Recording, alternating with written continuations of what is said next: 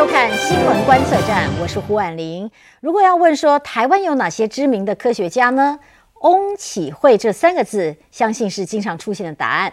曾经担任过两届中研院院长，而且任内积极将这基础科学和生医产业串联起来。同时呢，翁启惠先生也是台湾的中研院院士、美国国科院的院士，更曾获得了沃尔夫以及威尔许等国际化学大奖，是为生化界的重要重量级人士，创下许多的世界第一的纪录啊。那么这期节目呢，我们特别邀请他来我们节目现场，来谈谈他的研究成果以及他的人生。欢迎翁院士。好，谢谢王宁主持人。好，我们知道，呃，翁院士，您是最近这几年的就从事于这个呃糖研究方面的这个发展广效型疫苗哈。那呃，可是像大家讲说，现在后疫情时代，好像大家都解封的感觉，对疫苗的依赖没有那么重。这个这个疫苗的研发还很重要吗？当然，因为所有人类的病毒啊，都会有一层糖衣盖住。那这个糖衣都是从那个宿主来的，病毒没有办法做糖分子啊。所以，假如我们发现这个被糖衣盖住的地方是病，一般是病毒不容易突变的地方。嗯哼啊，所以我我们这个广效疫苗的原理就是把这个糖衣拿掉，把这个不容易突变的地方暴露出来，让我们的免疫系统能够更清楚的辨识，嗯，啊，然后增强这个免疫的反应。那这个所有人类的病毒大概都是同样的，所以这个技术可以应用到。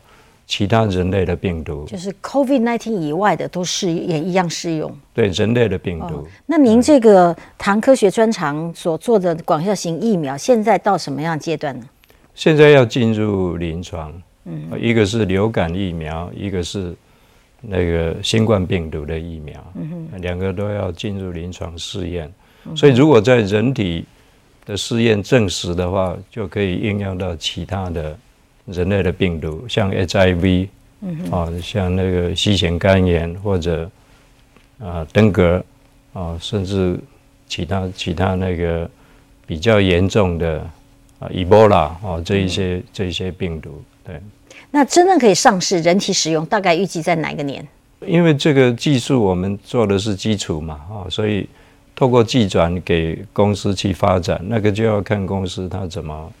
啊，怎么布局啊？我我的了解是，啊，明年初会进入人体试验啊，那很快就会知道，啊，在人体的的这个保护力是怎么样。嗯哼，看过您这一生啊，得奖连连哈，就得了很多就是国际级的大奖啊。呃，前一阵子也听到说您是这个诺贝尔化学奖呼声很高的人选哦，但现在还没有中奖。但是，但是来讲，你你很期待这个奖项吗？没有，我没有在思考这个问题。嗯，就是得奖对你生命的意义。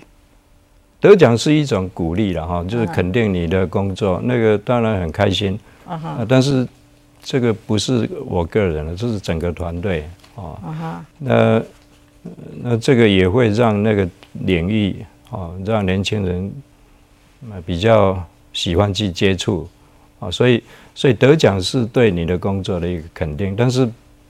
嗯，这个啊，你不能够为了得奖而去做研究工作啊，所以，我我是没有在想这个得不得奖的事情了啊，我就是把把这个科学研究工作啊，假如能够有增建新的知识哈，然后新的发现，这个是最最啊最开心的事情。嗯，好。我们聊聊您的成长过程，好吧？我们听说您是嘉义人嘛，哈。对。那呃，其实，在地方也是小望族吧？呃，过去是吧？哦，是。好像令尊以前早期还是这个乡民代表会选出来的乡长。对对。你可以谈谈您您的家庭，好吧？好，我我祖父辈哈，就是原来住在义族国小附近，然后曾祖父呢，就为了啊，那个小小孩就两个兄弟的分家哈，卖了一些田产，然后协助他们盖那个房子，就是今天看到的这个古迹啦。嗯，啊，那两个兄弟，一个就是翁清江，就是我伯父的父亲。嗯哼。啊，那翁清渠呢，是我父亲的父亲，就是我的祖父。所以这两兄弟，啊，那那翁清江后来担任那个台南州啊东石县的一个一个区的区长，也是你的呃整调啊。所以因为这个原因，他认识了一个啊设计。东石建的建议的这个日本建筑师啊，那个请他规划我们那个老宅啊老老家，然后在呃十年的时间完成了，啊，在在一九二一年底落成。嗯哼就是今天的这个。那当年您您祖父辈的他们两兄弟俩，其实住在一起，住在里面。对对，那个那个房子蛮大的。听说这是这个嘉义义族第一栋的西式建筑。对，那个是限定古迹啊，那那它是结合西洋啊，还有这闽南，还有日式的这个风格。啊，前面的二层的楼房是啊英国维多利亚的那种风格。啊，那四合院后面四合院是闽南风格，然后房子里头那个合适的榻榻米的房间是日式的风格，所以很特别了。听说到到您这一代，您还特别把它给整修了。对，因为一九二一年完成之后，到二零零八被指定为古迹，但是那个时候已经很陈旧，而且那个洋楼已经倒塌了。因为地震的原因倒塌了，所以要要把它修复是很不容易的。但是呢，我又在那边成长啊，那也很敬仰那个先人的这一些贡献啊，给我们这么留下这么好的居住环境，所以我就决定跟啊所有权人，就是所有权人其实蛮多的，十七八个啊，都是第三代的自然继承人。所以一直沟通啊，那最后大家也也都同意，那我就决定出资五十一 percent 了。那五十一 percent 表示什么呢？表示说你你可以主导这个整个修建，甚至可以住在那边。哦，所以所以出超过半数有这个好处。所以这是你的租处呢，哈。对对对，而且过年过节大家回来相聚，然后回忆过去的一些。美好时光，我我觉得蛮重要的。那对地方也是一个大家可以走动的地方。嗯，好，你可不可以谈谈您父母对您的影响？我我我的感觉是父母亲很开明了哈，就是我小时候要做什么，他们从来没有反对过啊，只有鼓励。嗯，所以我是很幸运，我这样在这种。环境成长啊，所以又在那么漂亮的那个地方成长，所以实在是很福气了啊！而而且也很单纯的一个生活，因为异族是很乡下的地方。但是看这个记录上哈，您母亲中风瘫痪哈，呃，就从此卧床。这个是您几岁的时候？七岁就刚刚哦，刚刚进入小学的时候哦，那所以这个小学起，你大概就很多事情都要自己来了。对对对，所以那个时候就突然失去了依靠嘛，哦，所以冲击很大。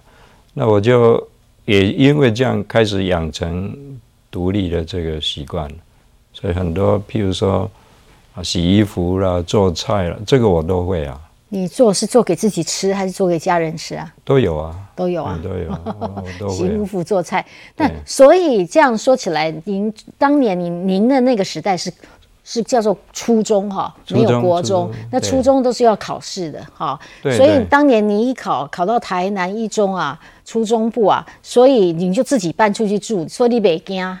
对对对，十二岁小孩自己住外面呢，嘿。十二岁是自己去找房子，去租房子，然后。要独立生活，对对，那家里还负担得起。而且只有我考上台南一中啊，啊哈，所以从那个时候就对我的自己的将来就很有自信，因为考上这个这么好的学校。那你有很用功念书吗？小学我没有啊，我是第五年五年级六年级才才用功的。那是什么时候开始？您对化学呃，说结缘吗？或者说开始有兴趣？其实也是在台南一中，我我我记得是高一啦，好，高一化学实验课有一个反应，大家都做不出来嘛，嗯只有我我成功啊，所以老师在在课堂褒奖我，啊，所以我因为因为得到鼓励，所以觉得哎自己的手艺大概不错，可以啊，所以就开始对化学好奇，然后产生兴趣。嗯哼，所以鼓鼓老师的鼓励是蛮蛮重要的，那给我一个很大的那个影响。嗯哼，不过听说您当年在念高中的时候，当然那时候念台南一中，一定都想要上大学了，哈。那那个时候您立志是在甲组，就是理工方面的，哈，而而不是在这个医科相关的。对对，刚开始是这样。对，但是为什么又改了呢？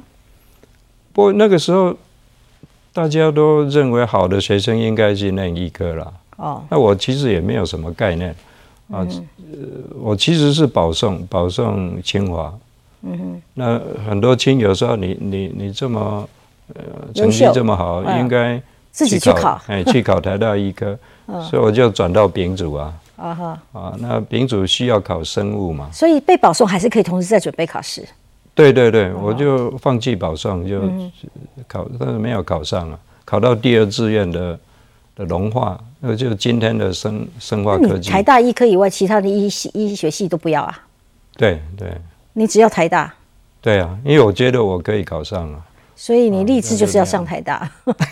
没有，暂时没有考上。所以你的第二志愿不是其他的医学系，而是台大的。就是农工这样，对哦，那你刚去的时候会不会挫折感啊？觉得觉得不是你最喜欢的？对，那个那个是蛮挫折感的，嗯，但是也接受啦。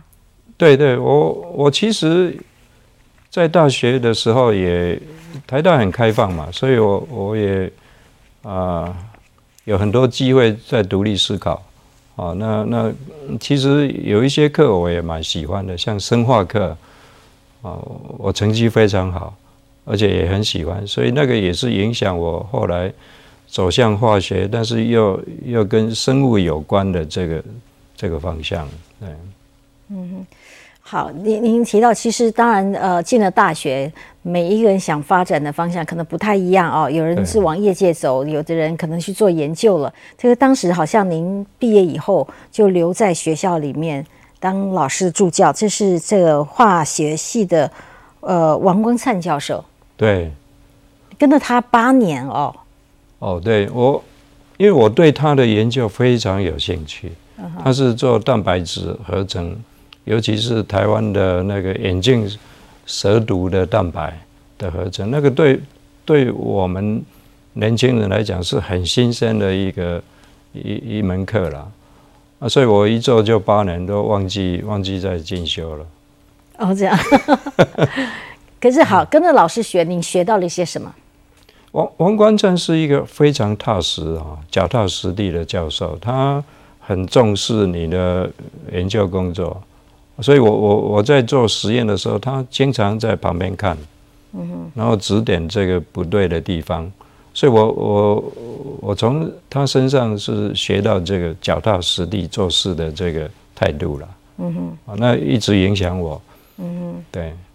其实，呃，看看到您这个刚从美国回来，今天接受采访，这个精神昂扬哈，意气风发的感觉，其实体力好像蛮好的。就我看到记录是您以前念书的时候，这个运动项目就很强啊。对对，我我运动还不错，在台南一中，对。你可以做哪些项目？我打棒球啊，那乒乓球。还有投掷啊，嗯啊，跑步啊，哈，我还是那个垒球投掷的纪录保持人啊。那个学校还是全国？学校哦，学校一中，因因为我投太远了，不能测量啊，所以就被取消了。哦啊，那个项目取消啊。哦，是这样。对对，那所以我是保持人。哦，好好好，垒垒球的投掷，是是后无来者。对对，我我我投到墙外去了。哦，对。那后来有没有再发展什么其他的兴趣呢？没有，因为后来我专心于化学研究，所以就就不再有有兴趣，所以很多其他的体育啦、美术啦、书法这一些以前很喜欢的，就慢慢的啊，因为没有没有继续嘛啊，所以一听起来您是。能文能武，能够运体育运动，又好像还擅长琴棋书画的感觉。对我我毛笔字写的蛮不错的啊，我都得过冠军啊。那那可可以给我们，我们我们到府上 拍摄一下好吗？可以啊，可以啊，我我我其实很少落款呐、啊，但是在我们研究院八十周年的时候，我有提一个字，就是追求卓越，那个是我亲笔写的。我们对您做做一点研究啊，就是感觉其实您就从学生时代一路上来，好像都蛮顺遂的，可以这样说吗？还是说您可以区分出您您人生还是遭遇过挫折？大学联考算不算挫折？那个是挫折，是一个挫折，有没有很痛苦？也不会很痛苦了，就是接受嘛。啊，我我我对失败是有有一个，我觉得有一个很好的态度。譬如说，我们做科学研究就要探讨那个未知的世界嘛，那这个不一，大部分的时间是失败的啊啊，所以慢慢的我我对失败的态度是很清楚，但是我不会因为这样而放弃了，反而把这个失败挫折当做一个别人没有的经验。就继续再努力。对对，那你几几几次的失败，然后累积这些经验，成功那个成功才是真正的成功啊啊！所以你会觉得啊，我我是所谓 pioneer，我是走在前面的啊。那所以那个感觉是不太一样，我不是追随的跟随者，我是走在前面。啊那听起来实验当中的一次又一次的失败不算失败哦。您的第一人生第一次最大失败就就就是挫折感是来自于大学联考，哈、对不是第一志愿就考上第二志愿，第二志愿已经不错了。我们可当年考的是第二十个志愿，所以也是不容易。不过话说起来，您的第二次人生挫败是什么时候？其实我很少去想什么挫败了哈，我、我可以说其实有好几个了哈，但是比较大的就是我回来，因为我我前半段是在台湾嘛，三十岁三十一岁才出国，然后呢将近六十岁又回来服务啊，那我回来的主要目的是想帮台湾啊，这尤其在生计方面的发展，但是这个过程有一些挫折。有好几个挫折啊，比如说要推动这个呃法这个生技条例啊，开发国家生技园区啊，那甚至出现了这个所谓耗顶案啊，所以这一些都都，但是我不不认为那个是是，因为你在推动新的东西，一定会有挫折啊，所以我我是把它当做一个。等于是一个历练啊，你你面对一些挫折，你怎么去啊？那那后来我我也都有啊，都有成功的去面对这一些不顺遂的地方嘛。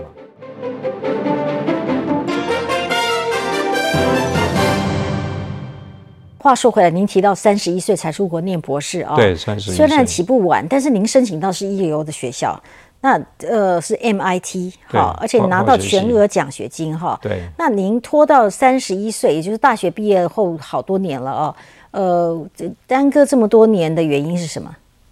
主要是因为我对那个王冠灿实验室的研究工作很有兴趣。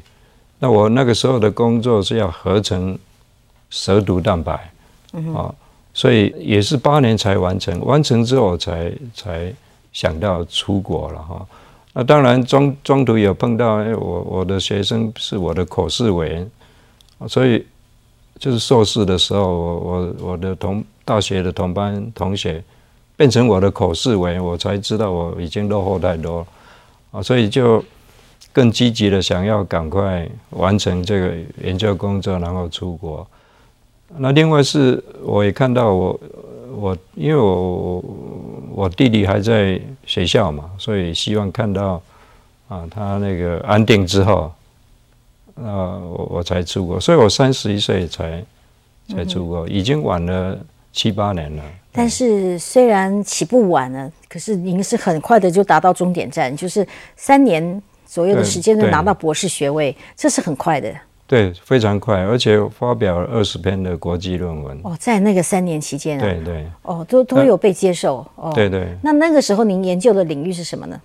我研究领域就是用酵素，酵素就是一种催化剂嘛，用酵素来来做这个合成有机合成，就合成各式各样的分子，包括糖糖分子。所以那个是我第一次接触到酵素合成糖分子的这个工作。对，所以从此您就把的研究领域锁定在糖分子的研究上面，因为最复杂，最不容易做。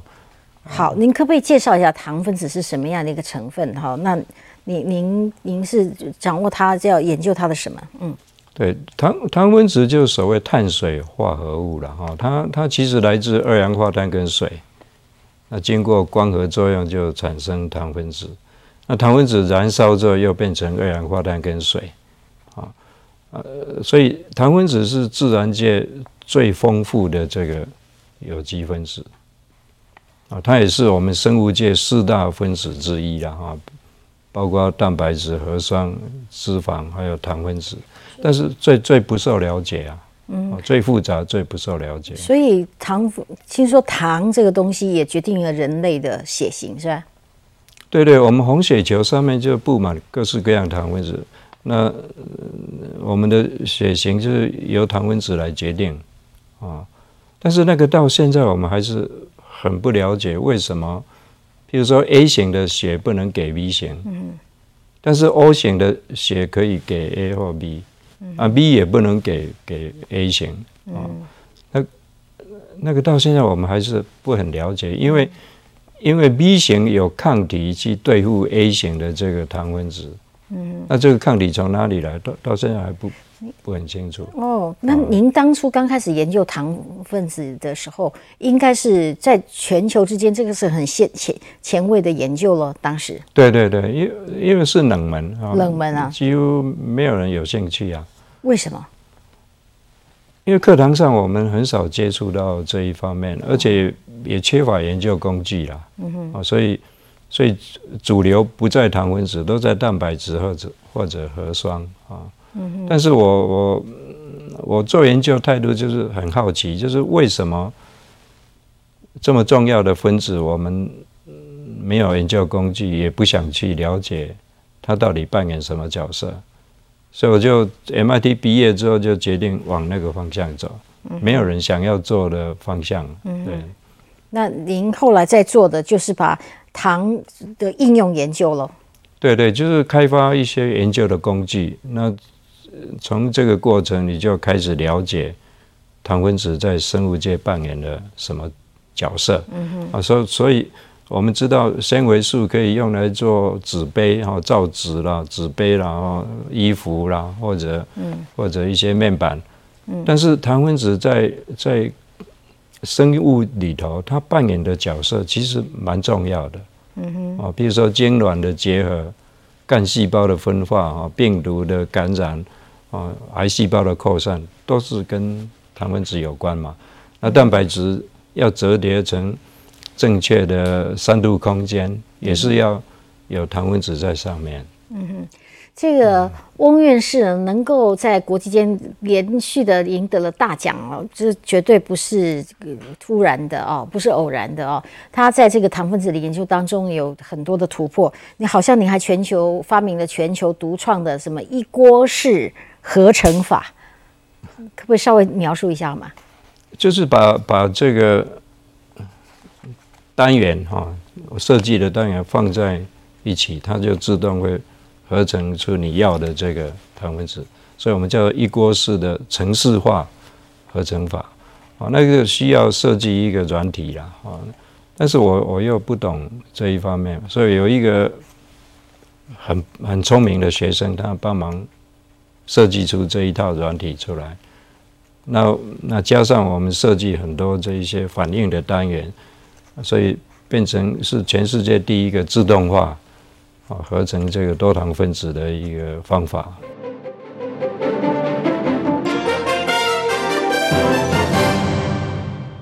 欢迎再回到新闻观测站的节目现场，我是胡婉玲。我们这一集的节目呢，独家专访是翁启慧院士啊。那么翁院士呢，呃，现在其实台湾。美国两地跑哈，一年呢大概就回来个一次或两次，因为他到现在还是不断努力在做这个相关研究，而且呃糖分子的研究也好，这用用糖科学呢呃所衍生出来的这个广效型疫苗已经几乎要就达到终点站了，已经可以开花结果了哈。那么呃在这里请教您哦，当年您回到台湾的担任了两任的中研院院长。哦，您觉得您在任内呢，对中研院有什么样的具体贡献？我想，除了除了那个提升中研院的那个研究啊能力之外，哈，我我我觉得我最啊最引以为为傲的这个贡献，就是帮忙政府那个制定生计条例了啊，然后修改科技基本法啊，开发我们的。啊，国家生技园区，还有筹备南部的院区，啊，这这个对整个基础建设啊，尤尤其是学术研究的环境的改善，我是觉得是有帮助的，啊，所以不不是只有做学术研究，啊，就是怎么样提升台湾学术研究的这个竞争力，我觉得我有做一些啊，做一些贡献嗯哼。好，但是您这个院院长任内卷入了这个浩鼎案哈，对，我想对您来讲应该是一个很大的打击。当然了，因为我没有做这一些事情啊，嗯嗯嗯，所以我到现在还不知道是怎么一回事啊，嗯。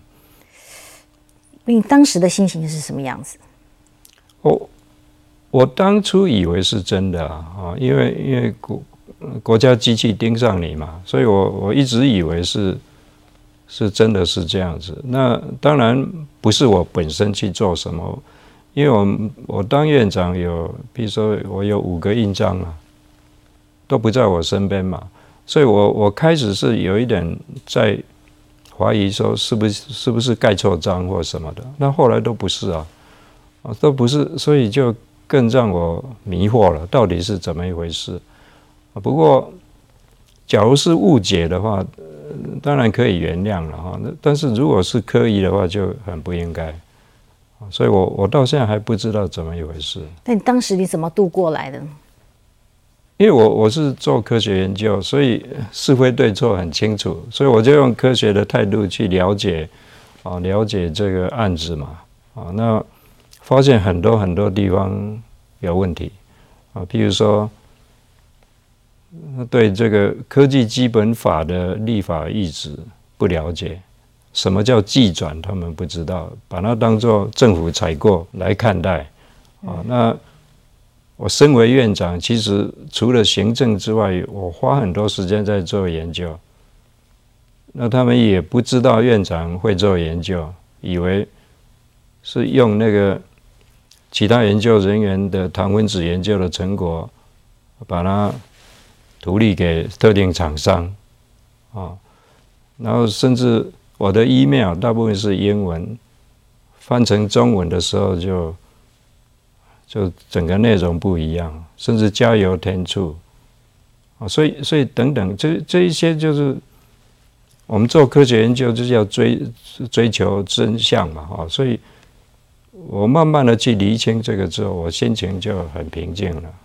当然最重要的就是我。我自己知道我做了什么嘛？啊，因为我没有做这个。但是在正式宣告您获得平反之前，您您是怎么撑过来的？对我，我就是以以科学家的态度去先去了解。那我知道我没有做这一些事，这个是最重要的。然后这个家人啊，我太太还有这个家人的支持，还有很多很多亲友的支持啦。啊，所以这这一些力量加起来就。让我坚持到最最后的这个还我清白的这这个时候，对。好，您您访问到现在，终于谈到太太两个字哦。这个呃，来谈谈您跟夫人怎么认识的？是在您生命当中哪一个阶段是结识的呢？其实我们是远亲啊。哦。哎，他他父亲是在东东京大学念哲学。呃，他是我我要称他为舅舅啊。那他回来之后是担任台南那个私立中学的校长，所以他卸任之后，我是认识他父亲，但是我不认识我太太啊，我跟从小就不认识，也没有见过。什么时候第一次见到面呢？大概一九七四左右，我大概我想大概就是我在我在王冠灿实验室的时候了啊，那。那有一次，因为我我他父亲是卸任中学校长之后，他学生跟他一起开一家公司了，化学公司，就是代理英国 ICI 这个公司的这个产品。那有一次他们有有化学的问题，所以他父亲找我到他家里去讨论，就这样子第一次见到见到我太太。印象如何？就是印象很深刻啊啊，所以我就呃很喜欢进一步认识嘛啊，所以就在每因为我们是有有远亲关系啊，所以我在周末的时候就尽量找时间去他家里啊，跟他们家人看电视聊天这样子。那你你的理由是什么？是去看他女儿，还是说我来陪？当然是看他女儿啊，就你是摆明的就是这样表达。我没有表达出来，但是那个原来的化学问题我也忘记了哦。哦，所以 所以我的我的重心是他女儿啊。哦，那那那周末就一一起就这样认识，差不多两年两年多。哦，那有时候就出去看画展、听音乐会，啊，甚至看电影、交友。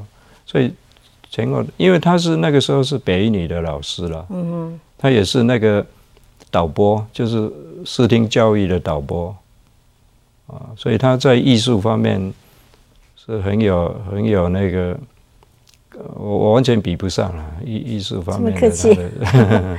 好，那么呃，婚后的相处，您感觉太太扮演什么样的角色？你这个研究愿意投注下去？他牺牲很大。啊哈。牺我我出国的时候，其实他也是出国啊。但是他看到我忙的那个样子，他就放弃了。所以他能只能自己独比较独立一点，没有办法依赖您了，因为你没有太多时间陪他。对我，我我也没有时间陪小孩啊。哦，所以这个是我觉得最亏欠的地方。所以小孩都交由太太来照顾。对对，那他也是学教育，他知道怎么带小孩。嗯哼。那我我我是专心在研究嘛，所以他是他是看到。我忙的那个样子，所以他自己也放弃了。但两你你们小孩都在国外还是在台湾呢？都都在国外。两个。对对。一子一女。对对，我女儿是老大，女儿女儿哈佛毕业之后，她去去纽约的艺艺术学院念个硕士，啊，现在是画家啊，在在画画。哦，那我我儿子是原来是念物理，MIT 物理，后来到斯坦福念电机，啊，那跟跟同学创业，就是软体工程师了哈。嗯哼。但是他一直对小提琴有兴趣啊。嗯哼。所以他他也也也往艺术方面走。他现在是他去海牙皇家音乐学院念个硕士，学那个巴洛克的小提琴哈。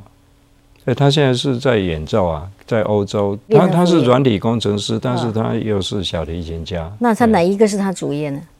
其实我我从旁看，我我我觉得他的兴趣在音乐。哦，嗯，结果学了，你们两位小孩子都在名校学了，最后都 都去学艺术去了哈，艺术表达。哎，这个爸爸很开明哈。我太太也很开明啊，哈，就是就是尽量让他们。去去发现自己的兴趣了，那我们只能够从旁协助嘛。嗯哼，啊，他如果找到兴趣，那个最重要，我们就鼓励他专心的投入。你现在回头想想来，幸亏你当年没有考上第一志愿呢，不然我们国家就是少了一位很杰出的国际级的科学家。实在感谢您的第一个挫折。回头看来，我我是比较适合当科学家了。嗯，我我是觉得这样，因为当医生有很特别的条件，你不只要医术好，你要要非常有耐性啊，来照顾病人嘛啊，跟病人互动。那科学家最呃最不一样的就是他好奇心很强啊，这对未知的事情非常的好奇，一直要要探究它的这个道理嘛。嗯，所以所以我现在想起，我又又我又不敢碰动物啊。解剖了什么？那个那个对我来说我也很害怕。嗯嗯。所以我现在想想回头来想，好在我走向科学了。其他领域可能我也不适合。对。呃，这样听你讲起来，就可能如果当医生的话，就留着当内科医师，不动刀的内科医师。可能不会是好医生啊。好，那么其实您的生命都是在做科学研究，就是化学研究哈。那您您自己可不可以再简述一下您的人生座右铭好吗？我我我是觉得，就是你要追求兴趣啊，追求要寻找你的兴趣那个追，因为那个才有动力嘛。啊，那那不要随便放弃啊，要有要有要有理想。所以，为了兴趣而投入，为理想而坚持啊，那个是我我的人生的座右铭。好，非常谢谢院长今天接受我们的专访，也谢谢观众朋友收看，我们下周同一时间再会喽。